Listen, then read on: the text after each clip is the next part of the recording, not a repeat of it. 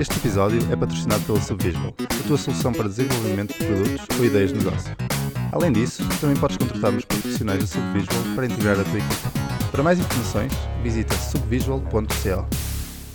Bem-vindos a mais um episódio de Conversas em Código. Hoje eh, estou aqui o Ricardo Mendes e. Hugo Peixoto. Ah, Hugo, é isso. Ok, obrigado por me lembrares. Eh, hoje vamos falar do Ruby 2.4 e das novas funcionalidades que estão aí a caminho. Estamos a basear num, num blog post do John Bacchus, que vamos meter nas show notes. O primeiro item da lista é algo que me apraz, porque é um- uma coisa simples e que em princípio vai dar jeito. Uh, Queres-nos falar, Pajão? Portanto, eles adicionaram um método novo às expressões regulares, que é um match com ponto de interrogação no fim. O AVD Green tem uma maneira qualquer de dizer isto nos. nos- Match? Não, não. Match é, Ok. nas Rubitapas, que é para saberes que é com um ponto de interrogação. Match é.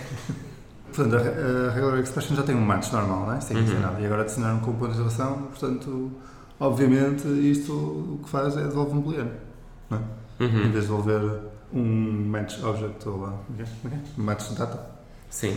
Pois, e isto em termos de performance é bom porque o match normal, além de instanciar o match data e popular isso, ainda popula várias eh, variáveis globais que é o dólar menos. Dollar till e não sei o quê. Exato. E então o match ponto de interrogação passa isso tudo ao lado, o que é bom, devolve-nos um booleano e temos ali, podemos meter logo na condição, não temos de estar a ver os resultados e se não sei o que, se, se os results ou se os matches têm alguma coisa lá dentro. É portanto tudo muito mais streamlined. É, faz sentido. Não, muitas vezes só queremos poder ver se a string faz match, nem queremos saber os match results nem nada. Exato. Ok, de seguida eh, temos um novo eh, método no Enumerable. Eh, para quem não conhece Ruby, Enumerable é basicamente o cerne da, da, da linguagem. Eh, tem os, Exatamente. Os métodos, imensos métodos para arrays e não só. Eh, o ponto each, o ponto map, etc. Está tudo no Enumerable. E eles adicionaram um método novo, sum, que é para fazer somas. A soma, não é? Isto, por default, funciona com números, não é? Uhum. Ou seja, podes somar uma, um array de. Tens um array de números, fazes ponto sum e ele devolve-te a soma. Uhum. Se o array estiver vazio, tens ir a um zero. Que é algo diferente da maneira que antigamente fazíamos, que era fazíamos um reduce ou Sim. um reduce ou como é, qual é o outro nome? Inject. Inject e passamos o símbolo mais e então ele transforma isso num, num proc e fazia portanto o reduce com a operação mais só que reduce num array vazio devolve nil porque não há valor nenhum. Agora o sum como tem um, um parâmetro opcional que, que o default é zero quando o array está vazio ele devolve zero Sim. Basicamente é, é um método orientado a inteiros. Uhum, Ou seja, Exato. enquanto quando fazemos reduce com dois pontos mais, Era uma coisa outro. geral, não é? pois. Mas eh, também podias fazer reduce com, dois, com 0,2 pontos mais. Ou seja, no reduce e no inject também podes especificar o valor Uhum. default. Também podes chamar o, o sum em arrays que não são de inteiros. Ou seja, mais ou menos, não é? Tens, tens um detalhe. Por exemplo, imagina que queres fazer concatenar as strings todas, Uhum, umas com as outras. Podias usar o join, mas uhum. vamos supor que não existia join. Ok, só como exemplo. Podes fazer o array de strings, fazer sum, mas tens que passar no argumento default uma string vazia. Uhum. Ou outra coisa qualquer que quiseres, Sim. para servir de first value. Pois, e isso funciona porque as, a classe de string em Ruby tem um método mais definido, que é o exemplo que eles mostram numa classe completamente personalizada, que é um shopping list, que define o método mais, e então eles chamam o sum e passam uma lista, e ele, pronto, Sim, são aquilo tudo. soma aquilo tudo. Lá está, isto é, isto é, o sum parece, a implementação deve ser mesmo um reduce com o mais e um zero por default. Uhum, Não é? Ou seja, tu podes fazer override ao, ao zero, ao uhum. default para, o- para o que tu quiseres, para o primeiro elemento, mas por default é sempre zero. Sim, mas isto, isto parece-me bastante interessante a nível de, de orientação a objetos, porque é o, o reduce é muito tipo functional programming, mas este sum parece mais Sim, é, orientado a objetos, porque é tipo ponto sum e passas para lá o objeto novo e ele, como valor inicial. Este método, no, no fundo, é, é um bocado mais humano de se ler do que teres um reduce, que pode ser um Uhum. bocado mais confuso, não é? Mas no fundo o que ele faz é aplicar o mais, todos os Exato. elementos. E pronto. Ok, seguindo, eh, já tínhamos o, o file.0a para, para ver se um fecheiro existe ou não. E agora temos o, um alias que é o file.empty que foi introduzido, penso eu, para fazer parceria com o dir.empty que é um, um método também novo. E é uma maneira mais fácil de ver se existe ou um diretório ou um fecheiro no Ruby 2.4. Eh, Denota que ainda não existe no, no pathname. E vai de acordo com o resto, tipo nos arrays também temos o empty, temos empty nas strings, né? Exato. temos empty em todo lado. Uhum, Portanto, o file zero era o único que estava ali. uhum. Voltando às expressões regulares, agora temos um método que é named captures que devolve uma hash com, portanto, com as named captures que tiver nas expressões regulares. Ou seja, nas expressões regulares nós já podíamos definir o- os grupos, não é? Que estão Uhum. desenvolvidos no metadata e podemos dar um nome para não ser 0 ou um 2, porque isso não serve nada. Podemos atribuir uma, uma string para definir. O name captures o que faz é, definir, é devolver o dicionário desse, desses name captures. Há duas maneiras f- de ir buscar valores. Fazes ponto named captures e ele devolve-te o dicionário inteiro, ou então fazes uh, ponto values at. E ao values at tu podes passar duas coisas. Ou podes passar o nome que deste Sim. a essa named capture, ou então uh, a posição. A posição. E ele vai buscar os dois. O valueset tem, tem esse nome porque também vai de acordo com, com o método que já existe no NAS, Uhum. chamado valueset, que faz exatamente a mesma coisa, devolve um subconjunto de valores de acordo com a lista de chaves que lhe passas. Uhum. A seguir, temos um método digits no integer que, dado um número, devolve a lista de, de dígitos do número no Yeah. array. E isto podemos ligar assim de forma não muito obtusa ao enumerable sum, porque, Sim. por exemplo, para, algumas coisas do projeto Euler, Exato. ai vamos, ah, qual é a soma dos dígitos e não sei o quê. Pronto, antes tínhamos que fazer um. Uns maps, um to ir, Yeah. strings e splits. E agora é ponto digits e ponto sum e tens, tens a soma dos dígitos.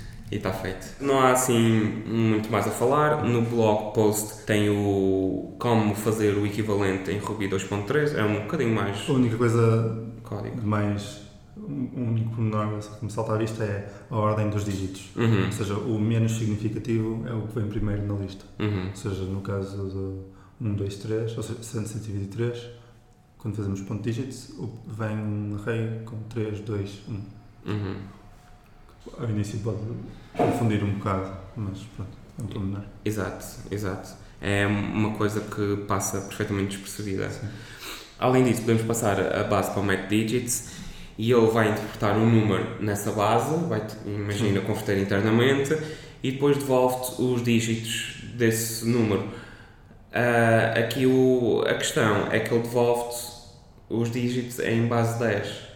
Ele, ele não devolve os dígitos, ele devolve números, porque a representação dos números é números. Sim. Não, se, o que tu queres é, ele, ele não devolve é strings, porque ah, quando, fala, quando falamos em bases, Hum, as, as bases, ou seja, um número, se nós tivermos um, uma variável com um número qualquer em, em Uhum. Ruby, ele não tem uma base, é simplesmente uma quantidade, sim. certo? Depois nós podemos pegar nesse número e manipulá-lo de várias formas, Uhum, de acordo com as bases. sim. Ou seja, para ir buscar os dígitos, dígitos é uma coisa que precisa estar atribuída a uma base. Uhum, Portanto, sim, o digit devolve sempre um array de números. uhum, Portanto, se passares a base 16, ele não te vai devolver strings com Bs e As e Uhum. Es, né? vai devolver mesmo os números. Isto como funciona, e faz sentido se pensarmos, se quiséssemos implementar isto, uhum. percebemos porque é que o menos significativo vem primeiro, porque a maneira trivial de implementar o digit é fazer repetidamente divisões e módulos pela base. Uhum. Ou seja, pegamos um número, fazemos o módulo 10 e isso dá-nos o primeiro dígito, Uhum. depois dividimos por 10 e fazemos o módulo 10 e dá-nos o segundo dígito e por aí fora. É a mesma coisa com base 16. Uhum. Aliás, isto é um dos, primeiros exercícios de programação que é tipo, ah, implementa sem, sem divisões ou que é, Sim. qualquer coisa. Então toca fazer módulos. Sim. É, portanto, o- nós para usarmos o digit com base 16 não temos que passar um número, ou seja, só temos que passar um número, apesar de aqui no exemplo eles terem 0x7b, podia perfeitamente ser 123. Uhum. Não, a, a representação não tem nada a ver com a, com a posição interna do número. Uhum.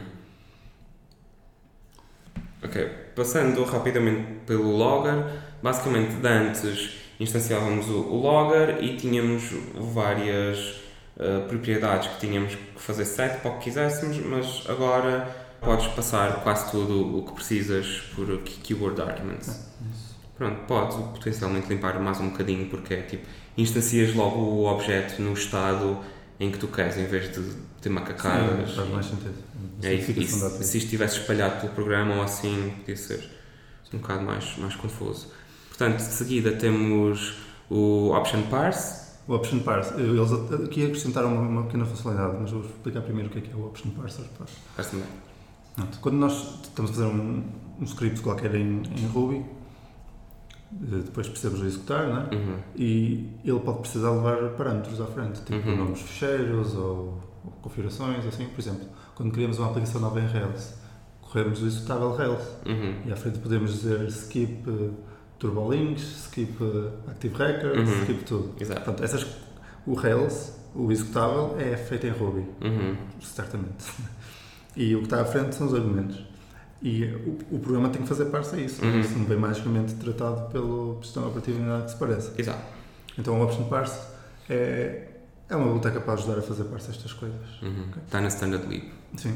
E uh, dá para definir quais, quais são os, os parâmetros que nós aceitamos e quais são os defaults e não sei o quê. Antes era um bocado complicado de obter os, os valores todos uhum. da, das opções que tu definiste. Ou seja, tinhas que ir aquela opção, dizer, olha, mete esta opção naquele acho, não sei o quê. Pois, era muito procedural, não é? Tens, Sim. tens o, é, tipo, tens o, o instancias um dicionário antes e depois a cada opção metes coisas lá para dentro. Metes coisas lá para dentro, sim. Enquanto agora com este com esta nova opção, que é uma opção into, que metes no, na, no comando do parse, uhum. podes dizer, olha, faz parse desses argumentos e mete-os neste, neste dicionário. Uhum. Okay? E depois, pronto, tens um dicionário com, com um símbolo valid, uhum. que é o que se costuma passar nas funções todas de options, não é? Portanto, isto ajuda, porque vem com aquele formato que nós costumamos usar. Exato. Para passar, Por acaso não sabes se o parse devolve alguma coisa? Não faço ideia. Deve devolver, daí pois, temos que passar não, um intro, sim. porque isso é uma cena mais assim, a ser mais mais. Sim, faria sentido. Se, se ele não devolvesse nada, faria sentido que seja uhum. ser o valor de retorno, não é? Portanto, deve vir ali alguma coisa. Passando à frente, temos o Array Minimax. Sim, foram especificados. Uhum. Em vez de usarem o do, o do Enumerable. Do enumerable sim. Eles fazem override só para, para questões de desempenho. Não muito mais a dizer. Tem um benchmark, quem quiser pode ver o, o código. Em seguida temos um, uma, uma mudança interessante que consta na simplificação dos diferentes tipos numéricos em Ruby.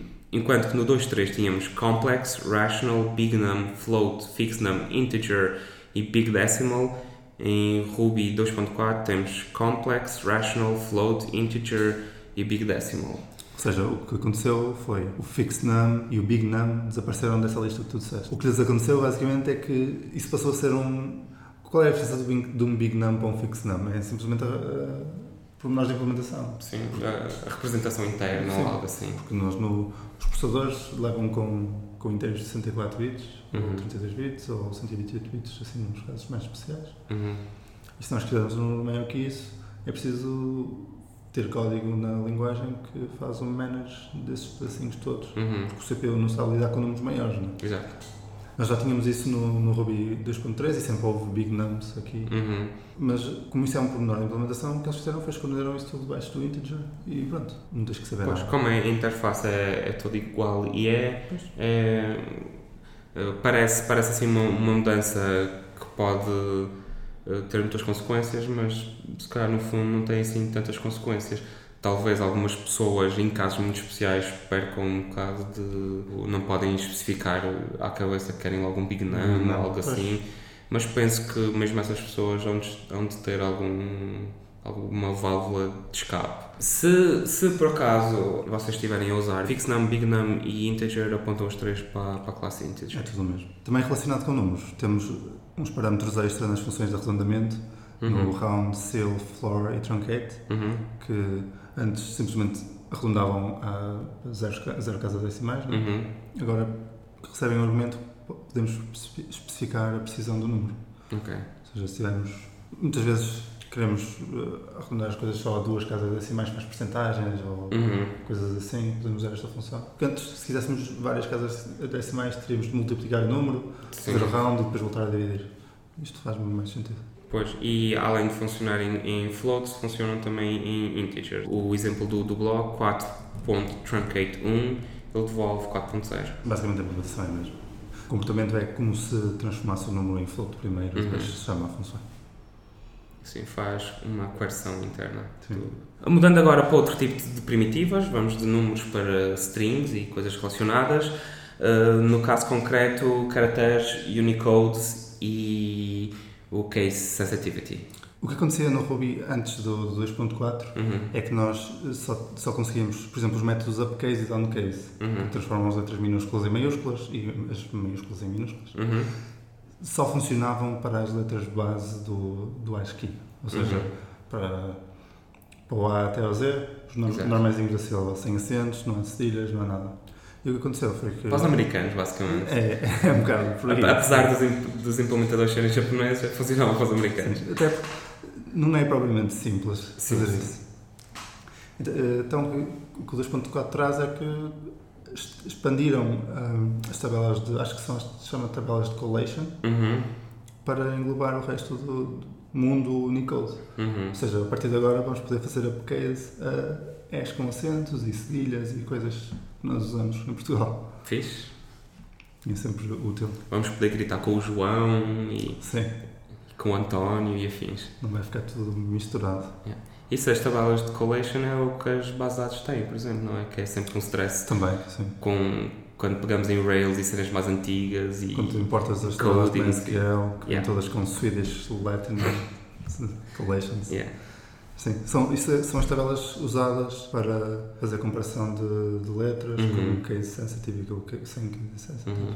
Isto tem montes de pormenores, porque depende da, da, da linguagem também, Uhum. e temos aqueles S dos alemães Sim. que se partem a. que é só um, um símbolo, não é? Mas que quando fazemos downcase ou case, se calhar transformar em dois S, ou, e quando comparamos as strings, se calhar queremos que eles sejam iguais. Uhum. Portanto, as tabelas collection tratam de todas essas equivalências. Ok, parece bem. Uh, Continuando nas strings, temos agora mais uma funcionalidade uh, na vertente da performance, que é podemos criar uh, strings especificando à cabeça a capacidade. É só no construtor da string passamos um keyword argument chamado capacity e, e ele pronto pré-aloca o espaço, o espaço que, nós, que nós dizemos, Sim. para os caracteres que nós dizemos. Uh, o Peixoto esteve aqui a testar localmente antes de gravarmos e não vimos as diferenças de performance que o benchmark diz, mas não sei porque é que isso será. Se calhar temos de fazer um teste um bocado mais intensivo. Depois, ou pode ser do preview ou benchmark. Há sempre aquelas coisas Sim, interessantes. Isto não, não altera o tamanho mesmo da string, simplesmente ele reserva em Uhum. memória o espaço que tu achas que a string vai ocupar. Uhum. Portanto, se estiveres a fazer muita concatenação de strings, podes dizer à cabeça, olha, aloca-me já uma string enorme, mas ela começa vazia. E Uhum. depois podes ir fazendo os appends e, e essas operações já são mais rápidas porque não existem alocações a serem feitas. Pois, isto pode ser interessante para coisas tipo postais e etc. Sim, para templates ou string buildings, né? Uhum. pode ser útil para ser, para, para ser mais rápido. Voltando a coisas relacionadas com expressões regulares, de antes podíamos fazer match num, numa string e ele devolvia um match data, mas não nos símbolos, que isso agora foi corrigido Sim. No 2.4 e, portanto, símbolos e strings têm paridade. Em seguida temos o que me parece uma excelentemente péssima ideia Esta é um bocado estranho. que o Peixoto vai passar a explicar. Nós, no, no Ruby, na condição do if, podemos fazer um assignment de uma variável, ou seja, Uhum. em vez de fazer só if string.empty, Uhum. podemos fazer if livro igual a livro.find 10. Uhum. E ele fazia o find, atribuía o valor do find à variável livro, e Uhum. depois testava para nil, neste caso, né? Uhum. false ou assim. Podemos fazer atribuições dentro da condição. O Ruby também tem outra coisa que são multiple assignments, ou seja, fazer destructuring de uma lista Uhum. para várias variáveis, ou seja, A, B igual a lista com 1,2. Temos primeiro uma funcionalidade no if que aceita Uhum. eh, assignments. Uhum. Depois, segundo, temos uma funci- funcionalidade de assignment que aceita várias variáveis. Uhum. O que, o que isto faz é, esta funcionalidade nova no 2.4 é simplesmente permitir fazer multiple assignments dentro dos ifs. É tornar a a coisa consistente. Se podes Uhum. fazer assignments dentro do if, por que não poder fazer os assignments todos que podes fazer normalmente? Exato. Agora, a utilização disto é capaz de ser um bocado estranha, mas, na minha opinião, se podes fazer assignments, acho que faz sentido poderes fazer multiple assignments. Uhum. Se calhar, não devias estar a fazer assignments de todo no, no if. Sim, é um, é um, um pouco estranho, mas, mas pronto, é para o code golfing. Sim. É um, é um bocado desnecessário, se calhar. Percebo qual é a ideia, que é pôr a coisa coerente, não é? Uhum. Basicamente o Rails há de ter alguns lá dentro e eles queriam Sim. fazer multiple assign para limpar. Eu estou a fazer eh, air quotes para limpar o código e, e é por isso que está na linguagem. Para terminar, temos uma funcionalidade relacionada com exceções e threads. Boa! Mas eu pensava que Maps doesn't thread, so we don't thread. Não. Temos threads. Ok. Entre air quotes, air quotes também. Que, o que acontecia antes, quando atiravas uma exceção dentro. Ou seja, tu podes criar threads em Ruby, não é? Uhum. Se elas correm ou não ao mesmo tempo, isso é um pormenor de implementação. Sim. Mas podes criá-las. E elas executam e podem. Fazem podem coisas e. Sim. Onde executar em paralelo. O importante é que pode ser race conditions em Sim, Ruby. é isso. Podes ter problemas. No Ruby 2.3, Uhum. quando tu atiras uma exceção dentro de uma thread, Uhum. tinhas dois comportamentos possíveis que podias escolher. Uhum. Ou ignoravas a exceção, pronto, pode não ser propriamente a melhor opção, mas se calhar funciona, depende do que queres, não é? A opção 2 é matar o processo inteiro, que é como que diz propagar a exceção para todas as threads, mais ou menos. Ok. Não consegues apanhar nas outras threads, simplesmente o programa morre. Tal como morre se não apanhas uma exceção Sim, então tua a, thread principal, não a é? primeira opção é a opção MongoDB e a segunda é a opção mais É. normalzinha. Sim, um bocado agressiva se calhar, mas pronto. Que eles acrescentaram foi uma terceira opção que é parecida com a primeira, na medida em que Uhum. estás a ignorar os erros, mas podes ter tipo um, um report, ou seja, vês um, um, um print a dizer, olha, isto explodiu. Ok. Seja, Mas ela continua, não é? É equivalente à primeira opção, em que as coisas continuam todas sem problema, Mas tu sabes que houve mas problema. vês qualquer coisa acontecer. Ok. Penso que por hoje é tudo. Quem quiser experimentar estas funcionalidades e o Ruby 2.4 no geral, já está eh, tanto o 2.4 Dev como o 2.4 Preview. Eh, recomendo experimentarem e verem o que é que funciona e não e submeterem bug reports caso alguma coisa não funcione porque ainda há um bocadinho de tempo antes do 2.4 sair, penso eu. Há várias ferramentas, tem o Ruby Install, o RBenv, não sei se já vem com isso de raiz, por exemplo, de, de instalar. Tens que instalar um dos plugins do Ruby Build. Mas sim, quem usar RBM usa isto. Portanto, Pois. já está disponível no Exato. lá. Suponho que RVMs e essas coisas também já têm todas Sim, o RVM já vem, já dá para instalar, uh, já vem da caixa e o, também o Change Ruby é, é só, só faz o switch, é, usas o Ruby Install. Também há, outra- ferramenta que não é o Ruby Install, que não me lembro agora o nome, mas todos funcionam e Sim. penso que esteja disponível de maneira global. Muito obrigado e até para já. Até a próxima.